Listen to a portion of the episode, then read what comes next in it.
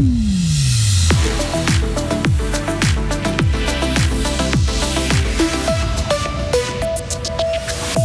Les Young Boys se joueront gros en Ligue des Champions. Ils affronteront rien de moins que le tenant du titre. Valentin Danzy nous dresse le portrait des futurs adversaires des champions de Suisse. Nous allons voter une fois de plus sur la redevance radio-TV. L'initiative pour limiter la taxe à 200 francs a abouti. Vivre en ville, enfer ou bonheur, les autorités urbaines cogitent ensemble deux jours durant pour améliorer le quotidien de leurs habitants. Et puis du beau temps pour toute cette fin de semaine. Les maximales s'annoncent agréables. 26 degrés aujourd'hui et même 28 degrés samedi et dimanche. Nous sommes vendredi, nous sommes le 1er septembre. Sarah Camporini, bonjour. Bonjour Mike, bonjour à toutes et à tous. Le hasard a parlé, Young Boys est fixé sur son sort en Ligue des Champions. Hein. Oui, le tirage au sort s'est déroulé hier soir à Monaco. Le club bernois connaît désormais le nom de ses adversaires en phase de groupe de la compétition. Alors, dites-nous, Valentin Danzy, quelles sont les trois équipes que les champions de Suisse auront le redoutable honneur d'affronter? Manchester City, le RB Leipzig et finalement l'Étoile Rouge de Belgrade. Un joli tirage donc pour les champions de Suisse qui vont donc affronter les Citizens qui ont remporté la dernière édition de cette compétition Le public du Vangdorf pourra donc notamment observer de près le phénomène norvégien Erling Haaland qui pourrait bien gagner le prochain Ballon d'Or. Ensuite, pour eBay, c'est toujours intéressant d'affronter un club allemand. Et enfin, le club bernois devra s'imposer contre les Serbes pour aller chercher la troisième place du groupe. Cette euh, première, à noter que la première des six journées est prévue le 19 septembre prochain. Pour rappel, les deux premiers de chaque groupe seront qualifiés pour les huitièmes de finale, alors que le troisième sera repêché en Europa League. Merci Valentin, on vous retrouve tout au long de cette matinale et notamment dans le journal des sports de 7h15. En attendant, ce rappel, c'est la troisième fois de son histoire qu'IB disputera la Ligue des Champions. Et puis en tennis, Sarah, il y aura trois Suisses au troisième tour de l'US Open. Ah oui, Stan Wawrinka rejoint en effet Belinda Bencic et Dominique Stricker pour les 16e de finale du tournoi du Grand Chelem. Le Vaudois s'est qualifié hier soir en battant en 4-7 l'Argentin Thomas Etcheverry. Au prochain tour, samedi, le joueur de Saint-Barthélemy se mesurera à l'Italien Yannick Sinner. Nous allons retourner aux urnes concernant la redevance radio-TV. Ah oui, l'initiative SSR 200 francs, ça suffit à récolter un nombre suffisant de signatures, annonce faite hier par la chancellerie fédérale. Le texte demande que la redevance soit abaissée de 335 à 200 francs par an. La répartition de l'argent récolté doit en revanche rester identique pour les chaînes de radio et télévision privées. Les villes suisses planchent ensemble sur le bien-être de leurs habitants. Elles sont réunies à Haro, en Argovie, à l'occasion de la journée des villes. La manifestation a débuté hier et se poursuit aujourd'hui. Elle invite les autorités à repenser la mobilité de l'espace public.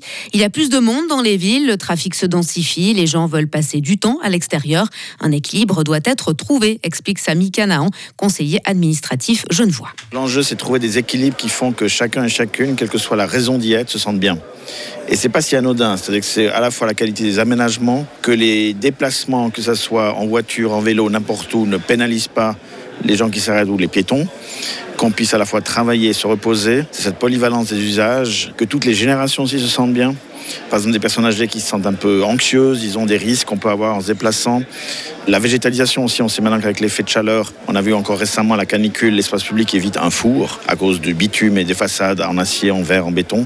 Et il y a un enjeu que ce ne soit pas juste utilitaire, bien sûr on doit se déplacer, mais qui est aussi une qualité de vie pour toutes et tous. la journée des villes est le moment fort de l'année pour l'Union des villes suisses. En 2024, la manifestation aura lieu à Lausanne. Si vous circulez en ville de Fribourg, attention, cette info devrait vous intéresser. Ah oui, l'avenue de Tivoli euh, sera fermée pour cause de travaux ce dimanche 3 septembre jusqu'au lendemain.